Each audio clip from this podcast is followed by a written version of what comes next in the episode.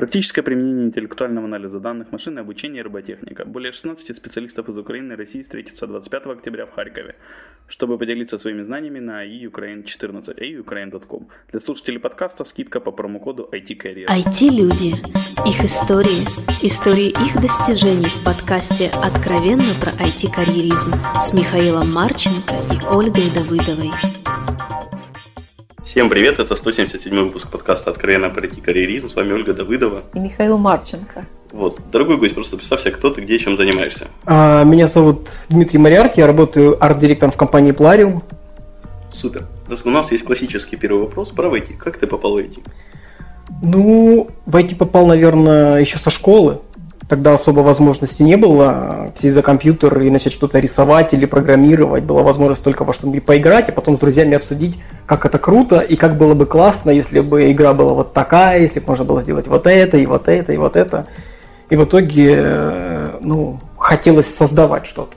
Были 3D Max, фотошопы, либо что-то еще, какие-то материалы, либо места, где можно было чему-то научиться – у меня на тот момент э, был какой-то дико устаревший компьютер, на котором уже нельзя было ничего делать, и как-то мне совершенно случайно в руки попал диск 3D Max еще давным-давно. И я банально пошел в компьютерный зал, поставил, засунул его в компьютер, попросил, а можно мне поставить, я хочу поразбираться. Вот. И, как, и в тот момент, когда там компьютерный зал весь сидел, и все играли всякие Counter-Strike, Half-Life и все такое, э, я ковырялся в 3D Max. Вот. И на меня люди смотрели, типа, что-то за странный чувак, который прогулял школу и сидит сейчас э, за компьютером, какие-то чайники в 3D крутит. Поэтому, в принципе, э, можно сказать, что это какой-то старт моей IT-деятельности. Дима, а почему вот все-таки игры? То есть меня всегда интересует этот вопрос. То есть игр э, на самом деле всегда довольно достаточное количество. Ну, в определенный момент времени их всегда хватает. И вот появляется кто-то, кто в них играет – Ему хочется, естественно, сделать как минимум свою игру. Откуда возникает это желание? Ну, во-первых, я не согласен, что их всегда хватает, потому что можно взять любого геймера и сказать, а вот как ты думаешь, вот за тебя хватило? Он скажет, нет. Почему? Садим его напротив и спрашиваем, а, ну, все ли, все ли тебе понравилось? У него, конечно, может быть бура эмоций, э, очень много эмоций, и он может там с горящими глазами рассказывать, как вот здесь было как круто, как вот здесь было круто. Но как раз то, что он недоволен, индустрию все и двигает, потому что очень много таких идей на поверхности остается. То есть геймер сидит, смотрит, говорит, блин, ребята, вы классную игру сделали, но вот здесь же этого очевидно не хватает, здесь не хватает а вот здесь зачем вот это? Вот ну, хочется всего больше. Получается нелогично, но опять же, на мой взгляд, я просто mm-hmm. не, не геймер, да, и мне как бы, наверное, mm-hmm. рассуждать с этой стороны проще. А, то есть каждый приходящий считает, что он сделает вот совершенно идеальную игру, ну, игры, там, неважно, сколько их количество, да, и, и, а каждый следующий приходящий, играя вот в эту игру, да, точно то, так же думает. То есть получается это бесполезные какие-то мысли. Ну, я не согласен насчет бесполезного, потому что, ну, это применительно ко всему. Когда-то человек придумал велосипед и говорит, ну вот педали я кручу и еду, и это должно хватать, почему вы лезете, пытаетесь улучшить средства передвижения, этому конца не будет. И это, ну, я не знаю, это к чему угодно. Здесь разница, что велосипед удовлетворяет у тебя важную потребность, да, это все еще я, это у меня голос поменялся. Mm-hmm. Вот. А, базовая потребность добраться из какого-то места в другой, велосипед помогает это сделать быстрее. Поэтому главная задача добраться до другого места быстрее, соответственно, новая какое-то, ну, техническая, да, там, машина, uh-huh. например, да, то есть ты еще быстрее, самолет еще быстрее, ну, удовлетворяется потребность быть быстрее в другом месте, а с играми этого момента все же нет. Ну, здесь, э, ладно, хорошо, мы поговорили про геймеров, которым все не хватает, ну, давайте возьмем автомобилиста, который автомобили любит, причем они любят не так, как э, ой, я на две минуты раньше быстрее Прости, доехал. Я, я, я Оля обещал, что буду выпуск контроль. Давай возьмем наркоманов. Кого? Наркоманов. Наркоману вот одному сегодня хватает марихуаны, завтра уже нет, ему нужен кокс. Да, кстати, а очень хороший не пример. Хватает, да? а потом геры. Ну, например, если человек пересаживается с Порше на Феррари, то понятно, почему он преследует это не потому, чтобы быстрее доехать, а потому что это тоже игрушка. Другое дело, что для наркоманов, возможно, это не игра, а конкретно уже потребность. Им, им реально нужно доехать по-настоящему. Поэтому им нужно использовать новый вид наркотика, чтобы быстрее доехать. Это тоже эволюция в своем роде. Не, не, как бы не такая позитивная, как там Феррари, либо новые игры, но тоже своего рода прогресс, наверное. А для тебя, вот лично для тебя все-таки что? Э, Зачем ты до сих пор вот занимаешься? Вот начал в школе, ты до сих пор занимаешься этим. Ну, я на самом деле много чем занимался. То есть э, игры это что-то, что, скажем так, в ребенке зародило азарт, но мы-то со временем взрослеем, какие-то у нас идеи фикс, допустим, остаются, то, что мы любим, э, но ну, занимался многими вещами, и я кроме игры очень много всего люблю. Тоже, что касательно IT, например, продукты, которые, в которых э, с одной стороны особо не поиграешься, но разрабатывать этот продукт, проект очень приятно и интересно. То же самое, как когда ты делаешь игру, причем когда ты делаешь не, там, не имея какого-то заказчика за три бугра, который сидит, присылает тебе список, говорит, я хочу вот это, вот это, вот это. А когда ты сам являешься, грубо говоря, этим заказчиком, и у тебя есть возможность создать что-то интересное. Ты как и заказчик, так и игрок. То есть э, ты четко понимаешь, что это будет прикольно, если сделать такую фичу, и игрокам это понравится, потому что я сам игрок и понимаю, что многим играм этого не хватает. Ну, то есть ты делаешь для себя? А, ну, 50 на 50. Как арт-директор я не могу сказать, что я игры делаю чисто для себя, потому что это будет неправильно. Но как человек, который увлекается играми, то да, конечно. Ну, тут же такая штука, нужно просто любить то, что ты делаешь. А тебе нравится все, что ты сделал? Конечно, нет. Я предлагаю вернуться к вопросу про образование. То есть мы как бы начали что-то в школе вот ночами вместо того, чтобы все, как все нормальные люди играть в Диаблу ночью. Не, я в Диаблу тоже играл, вы что? А то есть ты ночью Диаблу, ночью э, Нет, ночью все я делал. Все ночью. Ну и все успел вообще супер. А вопрос, ты куда-то дальше пошел развивать именно 3 максовские навыки в плане курсы, выбор университета какой-то? Э, ну, я долго искал. И как-то ничего нормального я найти тогда не мог. То есть, например, э, какие-то курсы, которые мне удавалось найти, перед тем, как пойти учиться, мне хотелось выяснить, а кто же, собственно, меня будет учить. И оказалось так, что ну, какое-то откровение для меня в тот момент было, что все... Это мое личное убеждение, я, может быть, ошибаюсь. Но я как-то понял, что все люди, которые действительно умеют очень классные штуки, которые могут научить, они все чем-то заняты, им нет времени преподавать, поэтому если где-то нужно учиться, нужно учиться в том месте, где, э, собственно, вот это железо и куется. Поэтому, ну, учиться я не пошел. То есть ты после школы сразу пошел работать?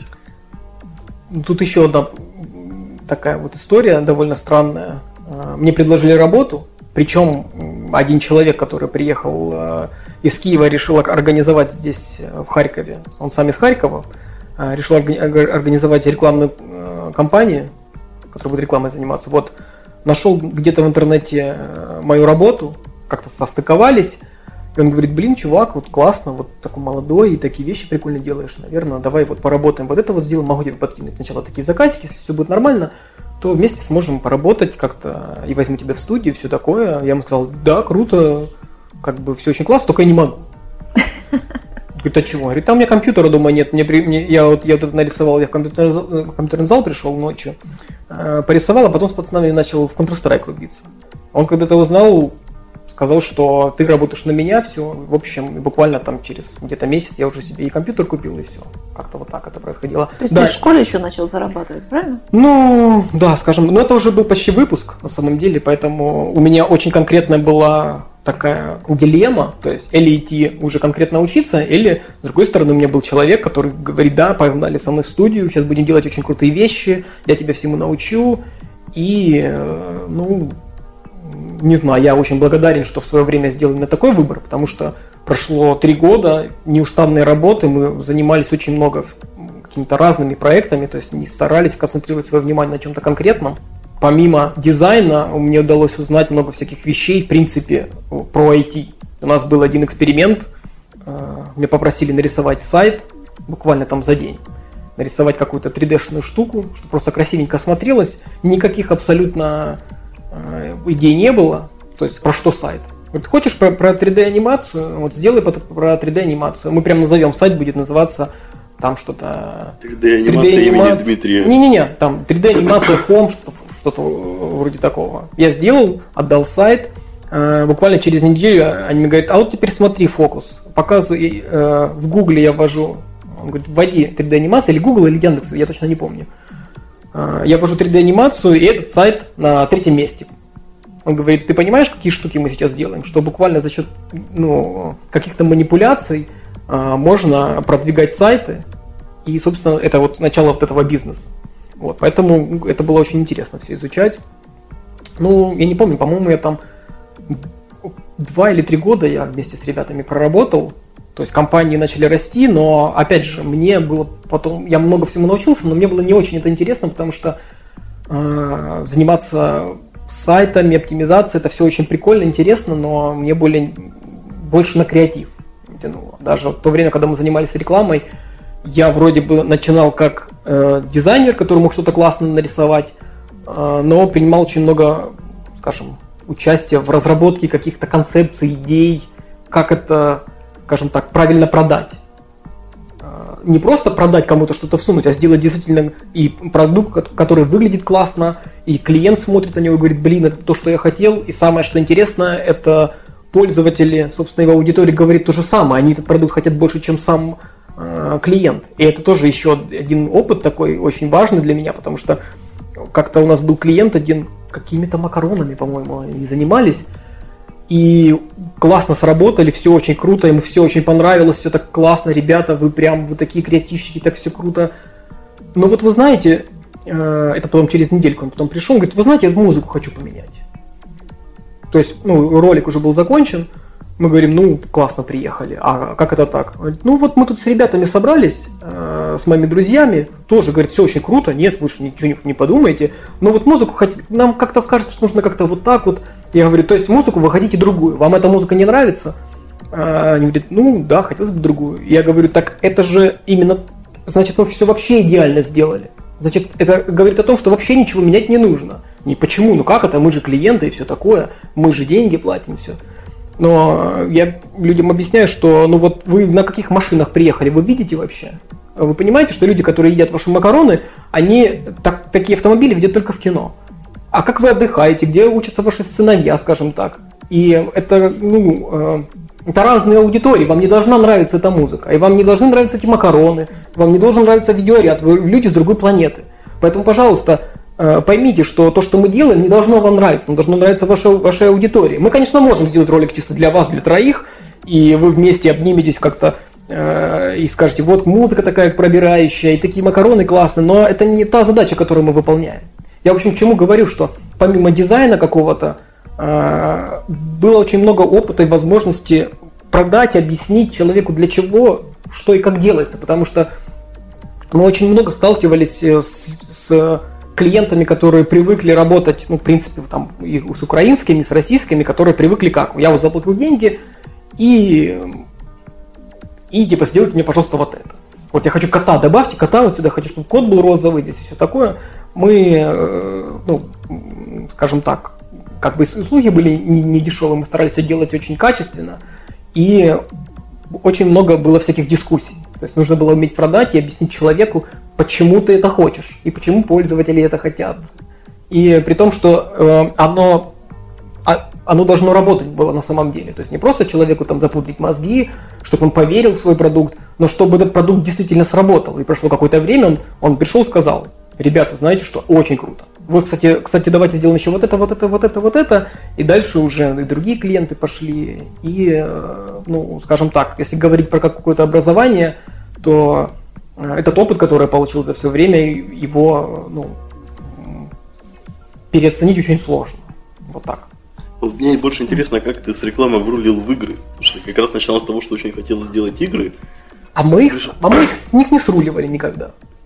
Ну, скажем так. Но одно другому не подвох мешает. тогда? А. Нет, тут нет никакого подвоха. Ну а почему это мешает? Ты занимаешься, делаешь любимое дело, например, рекламу я обожаю, и, например, э, ну, очень много каких-то вот э, продуктов айтишных каких-то, ну, про программы какие-то говорим, которые с играми не имеют ничего общего, тоже на самом деле мне очень нравится этим заниматься. Э, другое дело, что я все равно же приходил домой когда-то, играл во что-то, смотрел. Мне очень... Я про игры имею в виду, что когда ты их разрабатывал, когда я вернулся к разработке игр, я это имел в виду. А, Потому что ну... я думаю, все же работу в рекламном бизнесе, разработку игр совмещать проблематично. Возможно, но проблематично. Ну, я вам приведу пример, допустим, но Э, нет, не, не могу вам про него рассказать, извините. НДА такие НДА. Э, Да нет, там, там не в этом дело. А, Ну, скажем так, ладно, когда уже начал заниматься разработкой игр в компании, ну, если так уже, а, это когда конкретно появилась возможность, потому что э, в Харькове очень много там есть дизайнеров, программистов, которые все очень, очень хотят делать игры, но э, нет возможности. Сидит дома какой-нибудь там 3D-шник, художник, и рыцари рисуют каких-то там роботов, что-то очень прикольное выдумывает, э, пытается делать это лучше, подсматривать что-то, то есть делает очень классный контент. Но с ним делать что? То есть получается, что он-то научился, но ему теперь нужно найти место, где он скилл этот может проявить. Получается, он сидит учится делать роботов, но э, к нему приходят заказы какие-то, которые, ну, да, да, если он там фрилансер, например, или даже если он находится там в аутсорс-компании, и приходит клиент и говорит, ребята, давайте делать игру, но игра там про единорогов, например. Он сидит и думает, блин, где-то рыцари хочу рисовать, я-то знаю, что это круто, и э, сидит человек единорогов, э, собственно, рисует. Можно ли это сказать, что он занимается гейм, геймдевом, делает то, что ему хочется, ну, скажем так, э, делать по-настоящему крутые игры? Не знаю, это уже такое дело каждого. А, Просто конкретная возможность в моем случае появилась делать игры, когда я в Плариум пришел. От рекламы до плариума там еще что-то было? Да. Э, Как там тебя судьба в очередной раз куда позвала? Скажем так, у меня тогда уже сформировалось какое-то видение, вернее, начало сформироваться э, глобальное и IT Харькова. Тут было интересно, а что вообще в Харькове, помимо вот этой рекламы, помимо вещей, которых я занимался, это год? а? Ой, Примерно. Ну, До кризиса, после хотя бы. А, по-моему, по-моему, во время кризиса, потому что я помню, что доллар очень сильно э, подскочил, год. а, а зарплата была в долларах. Я такой думаю, о, как классно. Вот. э, Я год точно не, не вспомню, у меня с этим плохо. А, Начал изучать, какие в Харькове вообще есть компании, кто чем занимается и э, где, собственно, можно, не знаю, подучиться. И вот точно не помню, как компания называлась. Она была новенькая, но там был очень прикольный проект, и до сих пор его вспоминаю, очень классный. Компания делала проект для, по-моему, или британских, или э, где-то в Англии, в общем, колледжи, вот эти колледжи. И они разрабатывали софт, который нужен для вот людей, ко- которые собираются поступить. Там уже есть такая практика, что перед тем, как человек э, приезжает на учебу, он уже заранее может забиндить, э, где он будет жить. И студент мог посмотреть кампус, выбрать э, какие-то свободные места, и в реальном времени он мог видеть, что за студент туда тоже будет въезжать. Они могли как-то там даже переписываться. Но фишка была не в этом. На самом деле такие штуки уже практикуются. Фишка была в том, что туда были подключены всяческие магазины интернет. То есть человек мало того, что он смог э, уже выбрать, где и как он будет спать, на какой кровати, он мог кровать эту заказать. Были подключены э, интернет-магазины, контракты, которые были уже подписаны, собственно, с этими образовательными, не знаю, университетами, скажем так. Э, Учебными заведениями. ну да. И можно было в 3D-шке прям вот эти товары, вплоть до того, что можно было постер купить, и постер прям в 3D-шке приклеить, и э, люди, допустим, если три человека в комнате, они обновляли страничку, там заходили и видели, что и вот его зона, там человек уже как-то обставил, он понимает, что здесь стол будет стоять, и, собственно, там и счет э, уже внесен, и, как, в общем, это было дико прикольно. И что понравилось, что это еще был такой опыт в плане э, именно проектирования, потому что на проект я пришел как человек, который будет заниматься интерфейсом, и часть работы, скажем так, э, технического задания уже была прописана, все прекрасно знали, что надо, чтобы проект мог делать вот это, вот это, вот это, допустим, там какие-то там, 5 пунктов, 10, 20. а, И я говорю, окей, ладно, хорошо, давайте, давайте с этим разбираться. И я просто задаю вопрос. Хорошо, вот есть такой пункт, чтобы он работал, а как мы хотим конкретно, чтобы он работал? И, э, скажем так, э, задавая вопросы, э, как-то ну, расширялся функционал. То есть ну, они просто написали там, вот мы хотим, чтобы вот так, вот так, вот так было. А я начал углубляться в, в- в проект, задавать им такие вопросы, ответы на которые они не знали. В итоге, Практически коуч. ну, ну, ну, получается так, что они понимали, что вот сколько мы там месяцев работали, и вот с каждым месяцем у меня были такие вопросы, мы понимали, что, э, ну, наверное, человек как-то начинает думать за нас какие-то фишки, про которые мы забыли подумать. И начали дальше немножко подтягивать, и потом проектом я довольно плотно занимался, то есть уже То есть было ощущение, что я влияю конкретно на проект. Понятное дело, что некоторые фишки, которые я предлагал ввести, они были достаточно трудоемкие, но в целом, э, в принципе, проектом я занимался так. Мне больше интересно, ты это совмещал с работой рекламного агентства, или ты таки из него ушел? Нет, я на тот момент ушел уже. А в чем вот причина ухода? То, что захотелось что-то нового? Да, да. Ну, скажем так, просто компания уже полностью определилась со своим вектором, чем она будет заниматься.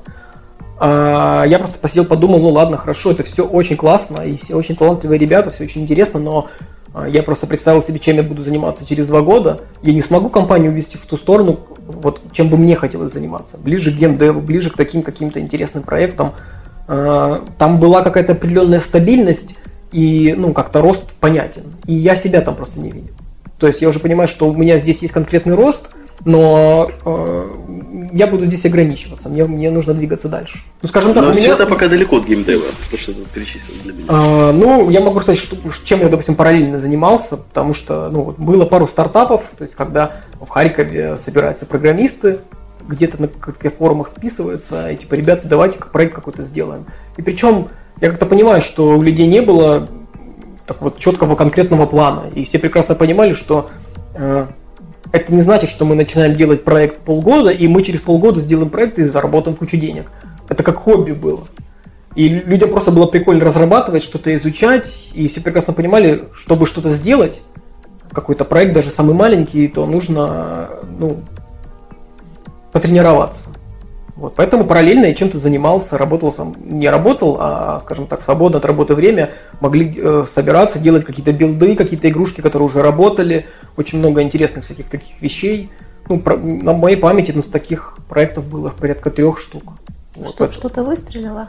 Нет, мы, мы не доводили ничего до конца. Мы, мы делали, делали, делали, получилось что-то прикольное, потом это обрастало деталями, э, потом э, какой-то прекрасный день я сидел и понимал, что я вот слушаю программистов, понимаю, что мы делаем какой-то ММО, я понимаю, что мы, это, мы никогда этого не, не сделаем, но то есть ребята получали кайф от самой разработки, что что-то получается, уходили с головы в код, приходили, показывали, вот смотрите, такую штуку сделал. Ну, то есть это все ну, несерьезно. То есть я даже в тот момент понимал, понимал что ну, мы не занимаемся конкретно там под, под выход игру какую-то делаем.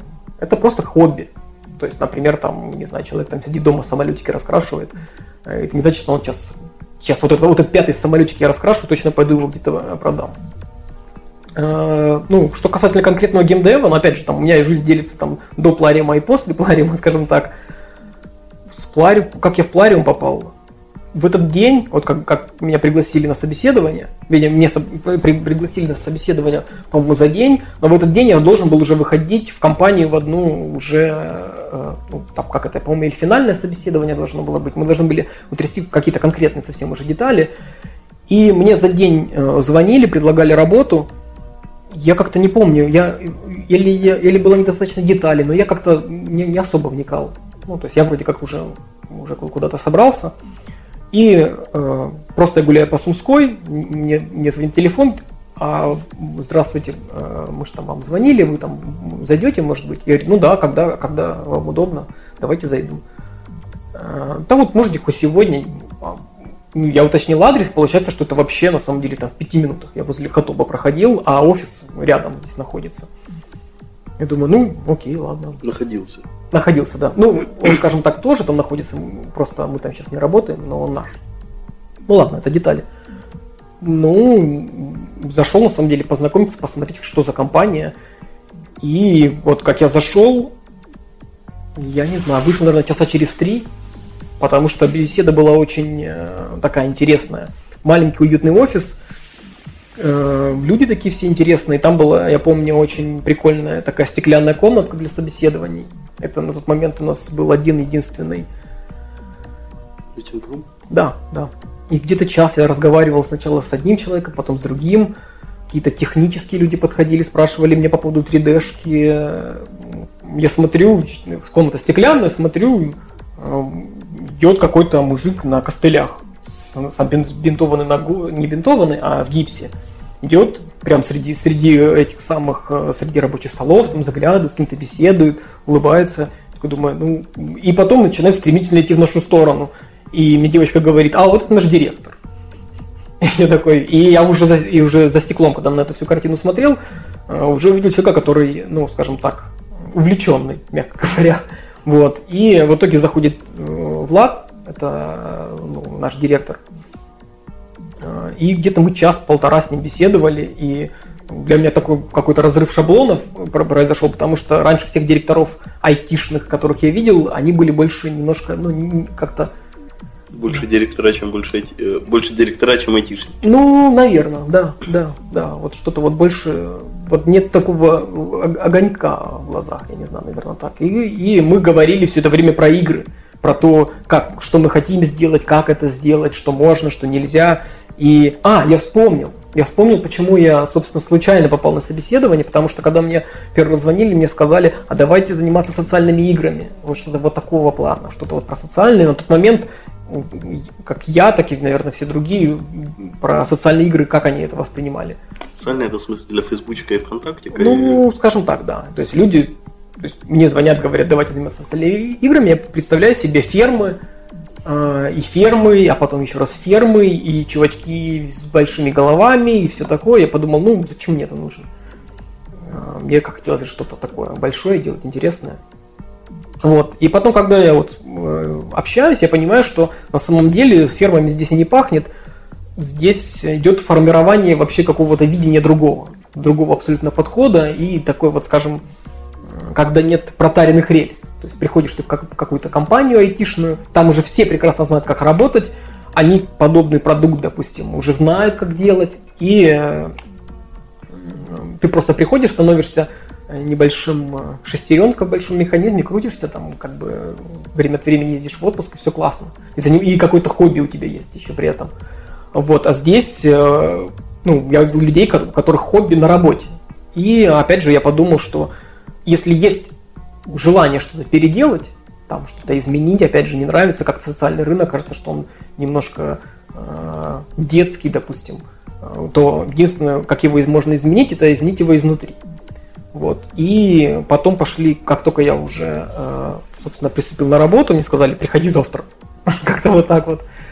И я помню, на следующий день прихожу, или через день, или как-то так было. Я думаю, ну как-то слишком хорошо все. Иду и думаю, может быть, мне это вообще все приснилось, вот такие люди хорошие, такой проект интересный, все такое. Может быть, и мне это приснилось, сейчас приду, зайду в эту арку, там дома нет, вообще там какая-то стройка, и какой-то дед там что-то метет, и я такой, о, понафантазировал себе. Ну, на самом деле, пришел, начали, э, собственно, разрабатывать проект с нуля, и э, придумали такую концепцию, что, ну, опять же, любая работа начинается с аналитики. То есть, перед тем, как что-то сделать, пытаешься все изучить, промониторить, посмотреть, где хорошо, где плохо, и смотрим на э, социальный рынок и понимаем, что, ну, от чего это вдруг он вообще называется социальным? То есть, какова причина? как оказывается, он, э, игры социальные называются социальными только по той причине, что они находятся на социальной платформе. Есть социальная сеть, на ней, в ней есть игры, значит, они называются социальными. Но начали смотреть на эти игры и поняли, что социальности там нет вообще никакой. То есть есть у тебя какая-то ферма с какими-то грядками. Единственный э, э вид социального взаимодействия – это ты можешь зайти во френд-ленту к какому-то другу к своему, э, посмотреть, что грядки у него как-то по-другому стоят, собрать одну звездочку и уйти. И это как-то довольно странно, потому что возможности-то огромные. Ну, то есть на, на базе социальной сети очень много можно всего сделать. Почему этим никто не пользуется? И на тот момент все ходили, разговаривали там на тему Зинга, надо сделать очередную ферму, бла-бла-бла и все такое. А, Она, кстати, еще жива или нет? Ну, про Зингу либо хорошо, либо никак. То есть не очень живая. Как-то так. Вот, и все, все слоганы тогда социальных игр звучали так, заведи себе друзей, приведи друзей, друзья то, друзья это, а мы придумали такой слоган, заведи себе врагов. То есть сделать э, военную стратегию, в которой люди по-настоящему воевали друг с другом. И сделать что-то, ну, во-первых, целиться немножко не в ту аудиторию, потому что целиться, скажем так, в домохозяек и э, какую-то младшую аудиторию можно, конечно, и они будут играть, но они не будут э, Пропагандистами? Пропагандистами. Ну, они не так, не, не так реагируют на насилие, скажем так, игровое. Ну, что-то домохозяйки, да, насилие не очень ну, ну, скажем так, ну эмоций настоящей не будет. Ну вот я себе не могу представить домохозяйку, которая играет, играет и такая думает, блин, ну ты... Ох, вот эта домохозяйка с соседней, соседней грядки, конечно, ну я ей задам. То есть, ну как, как можно родить эту эмоцию? А вот теперь представьте себе ситуацию. Знаешь, вот на примере дачников элементарно представляю, что эта скотина построила бассейн, ничего, мы себе лучше сделаем. Ну, и там Э, эмоция такая будет огонь. Ну, возможно, да. Ну, в общем, решили пойти по такому пути. То есть э, создать условия, при котором люди э, смогли воевать друг с другом. То есть у тебя есть база, ты, э, собственно, занимаешься экономикой, зарабатываешь какие-то, производишь ресурсы, армии, технологии, и, собственно, варишься там на своей базе, чем-то там занимаешься. И рядом есть куча соседов, соседей, прошу прощения, реальных игроков, и в любой момент этот сосед может прийти, ограбить тебя, забрать все твои ресурсы и потратить их во благо там своей базы, как-то вот так. Ну, есть это же был определенный риск, да, то есть такого пути-то не было.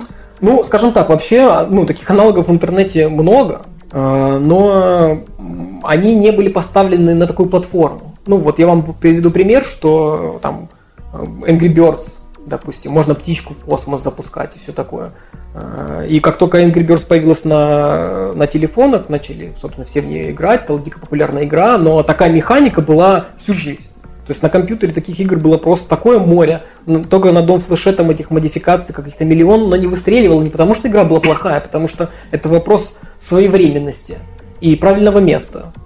То есть э, игра попала в то место, где она нужна, и, и выстрелила.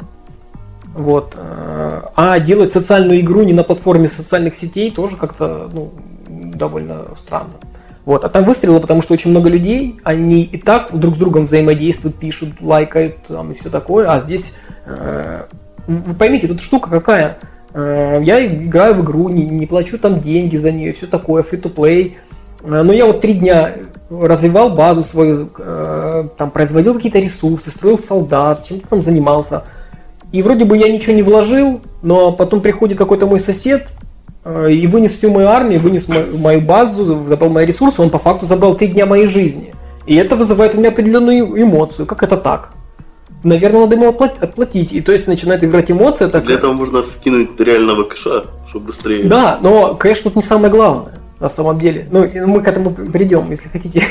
В чуть позже. бизнесе кэш это не самое главное. Интересно. Э, Нет, кэ- кэш это следствие. Но откуда он появится, если э, Из эмоций, ты же как раз Да, да, рассказал. да, да, да. Ну и получается, что э, мы хотели пользователей столкнуть лбами, чтобы вся механика была для того, чтобы люди воевали друг с другом. Ну, это весело на самом деле, намного веселее, чем выращивать грибы какие-нибудь или там, огурцы.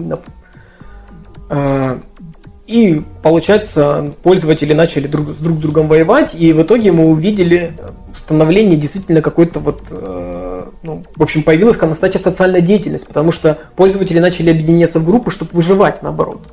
Потому что кто-то кого-то ограбил, первым делом они идут не донатить, первым делом они идут жаловаться своим друзьям, объединяться в группы, чтобы собраться и кому-то навалять.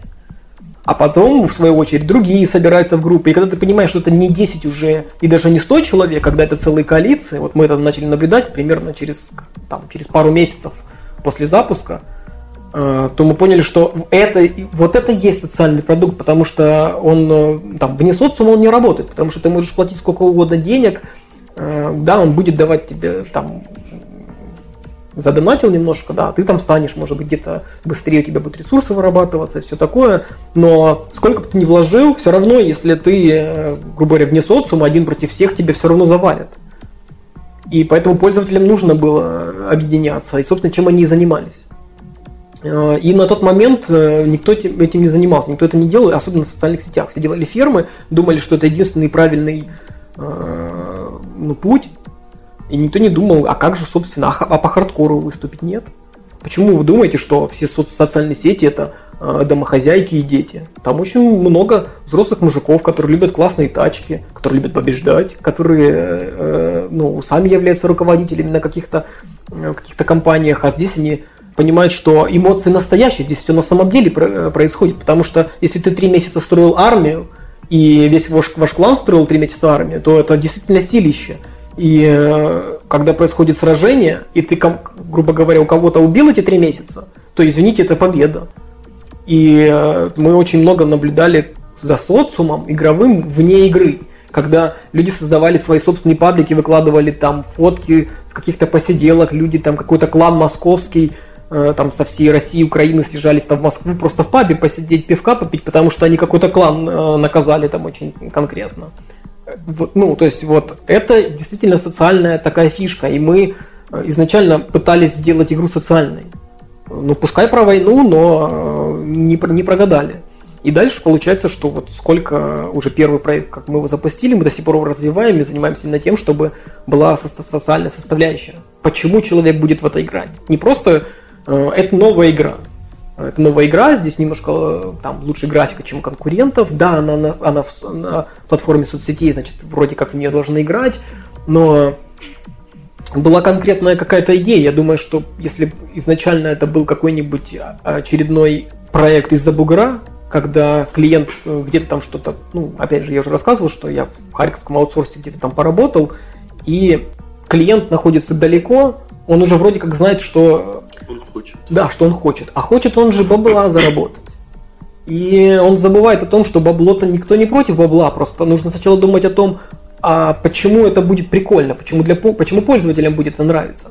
Бабло-то бабло, окей, прикрутишь на волшебную кнопочку, э, задонать, но сделай игру сначала хорошую. И вот когда они про это забывают, очень много клепается проектов бездушных, которые пользователям не нравятся. А я увидел здесь возможность сделать социальный проект по-настоящему. Ну и, скажем так, я дорвался. Если мы говорим о том, что... Чем занимается арт-директор вот, в компании, до которой он дорвался? Чем занимается арт-директор? Ну, не знаю, на мой взгляд, это что-то похоже на... Вот как, чем режиссер занимается, когда там кино, например, снимает ну, сейчас постараюсь привести пример, потому что, ну, я, я наверное, упущу все вот эти э, там тонкости технические, что он следит за тем, чтобы тут графика была вот такая, не такая, чтобы что-то там рисовалось в срок. Э, фишка в том, что, наверное, человек, который первый э, видит проект, как он будет выглядеть. То есть собирает... Это не гейм-продюсер, по идее. Я, насколько понимаю, гейм-продюсер скорее должен видеть первым, как это должно выглядеть.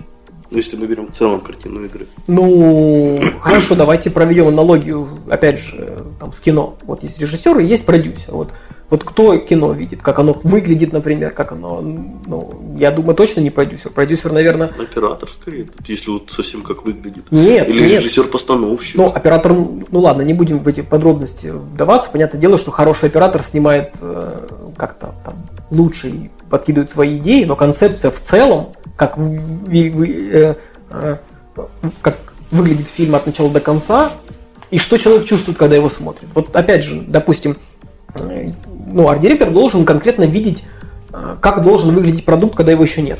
Сколько ну, у вас продуктов в компании находится одновременно в разработке? Примерно. 5, 10, 100. Я, я, я боюсь, что я не могу ответить на этот вопрос. Даже приблизительно. Ну, не приблизительно могу, но эта информация конфиденциальна. Ну, окей, это продуктов больше, чем один, да? Да. Но мне тогда, соответственно, вопрос, как арт-директор может видеть все продукты? Ну, насколько я знаю, ну, в дне 24 часа, угу. всего 7 дней в неделю, угу. какое-то время на сон уходит, на семью, и вообще, как бы считается, если человек угу. не отдыхает, у него нет хобби, угу. то непродуктивно работает. Ну Соответственно, да. у тебя остается да я не знаю, где здесь найти время, чтобы следить за больше, чем одним продуктом. Почему, мне кажется, вижен продукт это у геймдизайнера. О, гейм-продюсера скорее. Вот. Нет, это не так. Ну вот. Ну, я думаю, чтобы было понятно, нужно разобраться на примере одного проекта конкретного, а дальше уже двигаться в плане там компания, э, у которых 10 проектов и как кто там зачем следит, это уже ну, дебри какие-то конкретные. А вот арт-директор, он не администратор? То есть насколько ты продолжаешь э, быть э, художником? Потому что, ну вот то, что ты сейчас сказал, на мой взгляд, это чистое администрирование. Не-не-не, не, да, давайте на, на мысль закончу, чтобы было uh-huh. как-то попонятней. А, вот нужно сделать продукт, игру. И а, то, как она будет выглядеть, а, должно сидеть в голове, какое-то конкретное сформировавшееся видение. Потому что если у нас команда из 10 художников, когда, допустим, арт-директор что-то говорит, то каждый художник в меру своей фантазии придумывает себе определенную картинку. И вот задача арт-директора сделать так, чтобы э, была картинка какая-то очень конкретная, и все художники, дизайнеры, 3D-шники видели картинку одну. Но э, тут еще я раньше говорю, да, что я делаю, грубо говоря, там игры, которые вроде как я хочу, но, но в рамках э, арт-директорства еще и какие нужно, какие будут работать. Мы должны четко понимать, на какую аудиторию мы влияем, сколько, сколько, э, сколько им лет. Эта аудитория какие фильмы, игры любит, не любит. И все такое. То есть нужно четко понимать, кому какой продукт должен нравиться. То есть, это ты определяешь? Э, ну, это, это, это не я определяю, это ну, я уже как средство. Вот, допустим, в кино снимают фильмы там, про трансформеров, либо по, чем, по чем-то еще. И мы понимаем, что э, тут есть несколько вариантов. Или снять, сделать еще одних трансформеров, э, или сделать э, продукт и занять э, ну, тех людей, которые, э, ну, как это другая аудитория, которым, которые там спартанцев любят. Вот вышло 300 спартанцев, и люди такие, вах, вах, как классно. И вот кто придумал, ну да, это на уровне там продюсеров, и, и кто-то решил и понял, что вот сейчас время. Сейчас, если снять фильм про спартанцев, очень классный, он хорошо зайдет. Есть очень аудитория не избалованная, и это может продаться очень хорошо, потому что аудитория есть, она ждет, пока что-то подобное им, собственно, покажут. Только, может быть, аудитория сама про это не знает. Вот это на, это на, уровнях не арт-директорских решается. Потом мы решаем, окей, мы делаем там игру про спартанцев. И, и потом мы э, должны понять, что это за игра, как, как конкретно, какая у нее должна быть стилистика. И здесь фишка заключается в том, что не, не как картинку нарисовать, а что конкретно человек будет чувствовать. Вот он смотрит на картинку, ему показывают там какого-то рыцаря, а, и человек должен чувствовать именно то, что, что, что мы хотим, чтобы он чувствовал. То есть я вам приведу пример. Э, там стоит какой-то чувак, там, нарисованный там 3D или 2D какой-то рыцарь. И вот э, э, есть человек, человек смотрит на него и у него спрашиваешь, а что ты видишь? Он говорит, а это рыцарь как в этом самом, как в «Властелине колец». Типа фэнтези. Фэнтези, но такое, которое не, не детское. Э, там не, не хроники Нарнии или там не какой-нибудь там что-нибудь такое. Там, не хоббит. Да, и не, ну хоббит. Не хоббит, не, хоббит это детское. Да, или человек смотрит на нее и понимает, что а вот это, это вот, допустим, средневековье какое-то. А как вы определяете, что человек видит? Ну, Опросом? Это, ну, в смысле, как мы определяем? Ну, мы четко знаем, что мы делаем.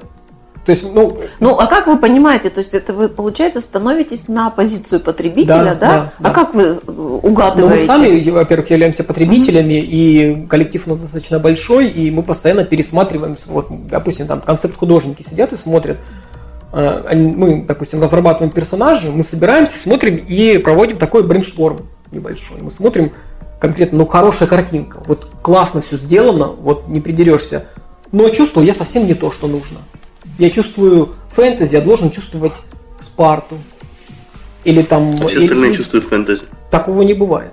Окей. Ну, 10% так, чувствуют Спарту, а 90% фэнтези. Ну, значит, мы где-то ошиблись, потому что, ну, скажем так, помимо нашего брейншторма, все-таки мы как-то стараемся проверить и презентовать. Как? Ну, в смысле, как это в рамках компании мы делаем? Да. Ну, коллектив у нас довольно большой, все-таки, мы, ну, там, не знаю, раз в месяц, может быть, мы устраиваем какие-то презентации, что мы как-то, что мы рисуем, что мы собираемся сделать, какие-то примеры приводим, мы очень много референсов. И чаще всего все-таки мы единогласны. То есть, ну, как бы есть такие, может быть, там замечания, а вот мне, возможно, кажется, то есть, ну, хорошо, допустим, есть несколько людей, которые считают, что, окей, это не похоже на фэнтези, это больше средневековье, мы готовы это выслушать, окей, хорошо, а почему человек так думает? Э, и, ну, чаще всего это такое дело вкуса но чаще всего мы стараемся попасть. Вернее, мы попадаем. Мы знаем, что мы попадаем, потому что э, мы смотрим на то, какой фидбэк от наших игр. Если мы целились э, в какую-то определенную аудиторию и не попали в нее, то цифры там сразу про это говорят. То есть такое бывает все-таки, да? Что? Что не попадаете в ту аудиторию? Нет, мы попадаем. Попадаете? Да. Ну, предполагаете, что цифры вам скажут, если вы не попадете. Ну да. Угу. Окей. А у меня к тебе еще вопрос. Я точно не помню, по-моему, это или в Англии, или по всей Европе приняли закон, что фри-то-плейные играми нельзя называть фри-то-плейными, если в них некомфортно играть бесплатно. Я не помню точную формулировку, но уверен, ты наверняка о нем слышал. Какое твое мнение? Да, как я это слышал что-то. Ну, ну, мое личное мнение, мне кажется, уж слишком понятие размытое. Что это значит? Ну, смотрите, я заплатил деньги за игру, вот пошел там, купил диск, там, PlayStation, допустим, ставил, играю, и ну, вот мне некомфортно. Вот, ну, в смысле, как, что, что такое понятие комфортно, не, э, комфортно? Я комфортно, я просто, к сожалению, не помню правильную формулировку. Идея сводилась к тому, что если тебе на самом деле для того, чтобы в игру играть, приходится платить деньги, Сори, я, я закон не... Ну, окей, значит, ладно, не обсудим, потому что я дословно... Не, эта тема помню. интересна на самом деле, потому что, э, ну... В законе, я думаю, это все четче прописано, к сожалению, я его не читал. Ну, закон, наверное, пишут те люди, которые особо не, это, не играют, поэтому я не думаю, что это как-то вообще реализуемо. Я думаю, это реализуемо. Здесь э, ну, есть множество. Как минимум, есть же э, организации, которые проводят тебе рейтинг э, фильмов, игр. Я в одном комедий-шоу слышал шикарную шутку. Интересно, наверное, это очень тяжелая работа, потому что нужно же понять вот эту тонкую грань между допуском игр 0 и 4 Там очень тонкая грань насилия и мата должна проходить, чтобы вот в какую из этих категорий. Поэтому какая-нибудь агенция вполне может рейтинговать, насколько она фри не фри. Ну, на самом деле будут просто палки в колеса вставлять разработчикам. И, и, Ну, собственно, в принципе, как тоже. тебе тренд? То есть я как геймер сталкивался с тем, что когда пишут, ну то есть мне не нравится, когда написано free to play, Мгм. потому что я вижу, Мгм. что ну, фри там некомфортно играть. Мгм. Я не хочу платить там каждое, я не знаю, какое-то время денежку. Мне удобнее дать, я вот, как ты говорил, я Мгм. куплю диск, вставлю, ну, грубо говоря, да, Да-да-да. там, и буду в нее Ну, играть. смотрите, здесь две вещи. Первое, это то, что, скорее всего, если вот, вот тебе некомфортно играть, ты из нее просто уходишь, потому что игр очень много и очень легко, тем более по фри плей перескочить. То есть, на самом деле, игра э, очень сильно теряет. То есть, скажем так, ты должен играть и реально ну, хотеть заплатить, скажем так. Ну, есть такие примеры, э, там, не знаю, League of Legends или там Dota 2, например. Люди кайфуют от игры, и они понимают, что там есть донат, конечно. Он, конечно, полубога из тебя не делает, но почему эти игры так много зарабатывают? То есть там комфортная игра, там есть донат. Ну, вопрос в том, насколько ну, в каждых играх разный Разработчик сделал игру, там Тетрис, и у тебя следующая палочка не выпадет, пока ты там 5 гривен не заплатишь. Это дебилизм, но разработчик сам от этого страдает, потому что ты просто уходишь из игры, играешь в Тетрис, в котором можно это делать. Но вот тут другая штука замечательная. Э, Вот вообще по поводу тренда, там, free-to-play. Э, Некоторые считают, что free-to-play это зло, потому что, наверное, злые игры играют, но э, сейчас все вообще сильно меняется. Например, вот э, сейчас вышло, э, есть такой разработчик Bungie, они там делали все серии Halo на Xbox, были одними из разработчиков, которые, собственно, Xbox продавал, сейчас они от Microsoft ушли и сделали свою игру Destiny. Не знаю, может быть, кто-то слышал, она стала дико популярна, очень круто продалась, но самое что удивительное, вот через, э, по-моему, через неделю после старт продаж э, Destiny, то, по-моему, Activision Blizzard, кто является собственность, э, э, ну, Bungie, это, собственно, их компания, у них акции начали падать, причем упали как-то очень, очень, очень э, сильно. Фишка в том, что люди заплатили денег за игру, но не получили того, того фидбэка, ко- кото- который хотели. То есть фишка в чем? Они позиционировали игру как ММО, шутер очень классный, ну а ММО как-то подразумевает того, что ты будешь в нее долго играть. Если ты поставил Call of Duty, за 5 минут, там, за, за 5 часов прошел и, э, собственно, перестал играть, как бы окей, ты свое кино посмотрел, но когда ты играешь в ММО, в ММО она должна быть играбельна. Вот вышла эта игра, деньги немалые, собственно, стоила, ты купил диск, вставил, поиграл там, ну, там, 7-8 часов и понимаешь, все, контент закончился. И самое что удивительно, тебе никто ничего не обещает, тебе больше никто ничего не даст. Потому что как бы ты деньги свои заплатил, ты уже, грубо говоря, игра уже отбилась. И разработчик не заинтересован даже в том, чтобы оставить меня в игру больше, чем на 5, 6, а то и 10 часов. Понимаешь? А, а есть, допустим, другой аналог. Э, Вот есть фри-то-плейная игрушка Warframe. Она, ну, скажем так, не такая, может быть, популярная, как э, там тот же самый Destiny, но она фри-то-плейная, и контента там по сравнению с Destiny просто море. И вот посмотрите на две концепции. Первая концепция, когда я там тебе говорю, давай мне 1000 гривен, я тебе дам диск. Ты, э, я- ты мне уже деньги дал, ты, то есть мне, мне уже неинтересно дальше э, как бы с тобой работать, мне нужно дальше как- как-то продавать. Я не заинтересован, вообще бизнес-модель какая, я не заинтересован, чтобы ты в игре даже остался, ты уже отбился, все, у меня к тебе вопросов нет.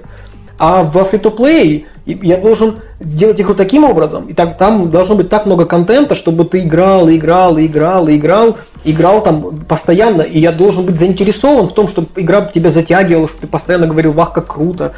Понимаешь, подкидывать постоянно контент, разрабатывать, всегда патчи, не дай бог что-то не ломается, и пользователь начнет уходить.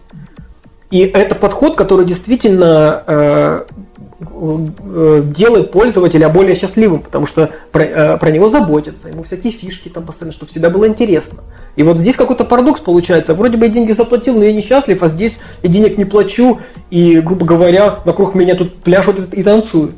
И э, вот как раз это хороший пример, когда все начинает сильно меняться. Я думаю, через пару лет эта ситуация сменится, ну, как-то еще больше поменяется. на самом деле очень много ММО, э, особенно это с ММО происходит, когда э, абонентские ММО, когда я плачу там за месяц игры, они не окупаются, там вот ММО по Звездным войнам, вбухали кучу денег. Она окупилась, когда они перешли на фри Они, она окупилась, когда они перешли на, на фри-то-плей. И таких примеров очень много. И то есть, я думаю, в будущем, сейчас вообще на самом деле выпускать ММО с подпиской, сейчас вся игровая журналистика говорит, ну, это мавитон. Ну, как-то, как-то не... Ну, пока есть Вов, это мавитон, да. Ну да, да, вот. поэтому... Окей, а мы с Олей как-то никак не вернемся в режим записи, потому что уже набежало час почти. Соскучились. Оля, твое время. Дим, есть какие-то планы? Э, Личные. Короткой версии желательно. Планы короткой версии? Не знаю, на какой промежуток времени? Ну, ближайшие два года. Кем вы видите себя через пять лет? Не-не-не, это сильно долго, два хватит. Это теперь новый тренд у HR спрашивать на два года, а не на пять? Не знаю, я так далеко не мыслю. Тогда на какой период мыслишь? Ну, не знаю, двигаться дальше, разрабатывать новые игрушки. Я больше... Ну, то есть это все равно еще игры. И вот да, в, да, твоей да. я вообще роли. Думаю, я думаю, сейчас все только начинается. Поэтому угу. ну, сейчас пойдет все самое интересное. И думать о том, что, что делать дальше, делать дальше вот это, потому что э, ну, мало того, что мы делаем, наверное, там вот по Украине, наверное, единственный, который мы занимаемся чисто продакшеном. То есть мы, у нас нет каких-то там клиентов заоблачных, все, что мы делаем, мы делаем именно вот здесь по факту, и это очень интересно. Поэтому да, я и планирую Э, собственно, заниматься тем же самым. Другое дело, что у нас каждый там полгода-год все сильно меняется, появляется больше возможностей, больше проектов, новые технологии. И мы только-только-только на самом деле, несмотря на то, что три года уже прошло, или четыре, уже не помню. Э, ну, я говорю про себя лично. Окей, а какие ты можешь две книги посоветовать почитать нашим слушателям на любые темы? Хороший вопрос. Ну, одну ты сегодня уже называл, которую да, ты читал в период э, школы, когда играл. А он не назвал ее. Не называл? Нет. Нет. По 3D Max ты не называл ну, ну, техническая литература, она скучная. А, ну, не знаю, мне очень понравилось. Э, я всем, кстати, ее рекомендую, всем, всех заставляю ее читать. Это, по-моему, э, Алан Купер больница в руках пациентов, по-моему, называется mm, про хорошо, интерфейс. Хорошо, да. Вот. И э, я думаю, она интересна будет всем, кто э, вообще как-то к IT имеет отношение. Там, может быть, кто-то как-то э, это не почувствовал, но там очень явно выстроена конфронтация программистов и дизайнеров, и продюсеров, э, и, собственно, как создается проект. Хотя, на самом деле, книга про, про интерфейс. Okay, да, я бы советовал. Вторая? Вторая, а, это синяя. Очень синяя книга нравится. Ну, а нам даже в прошлом выпуске как раз советовали. Ну, это твоя любимая. Нет, она, она, она же называется реально как-то. Для меня это всегда шутка просто. А, мне сейчас в голову пришла этот из Суньцзы искусство войны. А, Очень прикольная штука, потому что она у нас постоянно стояла на столе, когда мы разрабатывали игру, потому что мы, скажем так, Война? вдохновлялись. Этот, окей. И напоследок пожелай что-то хорошее нашим слушателям. Делайте то, что любите и будет получаться очень хорошо. Супер. Большое спасибо, Дима, что ответил на наши вопросы. Большое спасибо слушателям, что слушали нас. Все вопросы и пожелания мне на почту шами 13 собака Всем спасибо, всем пока. Пока-пока. Откровенно про IT-карьеризм с Михаилом Марченко и Ольгой Давыдовой.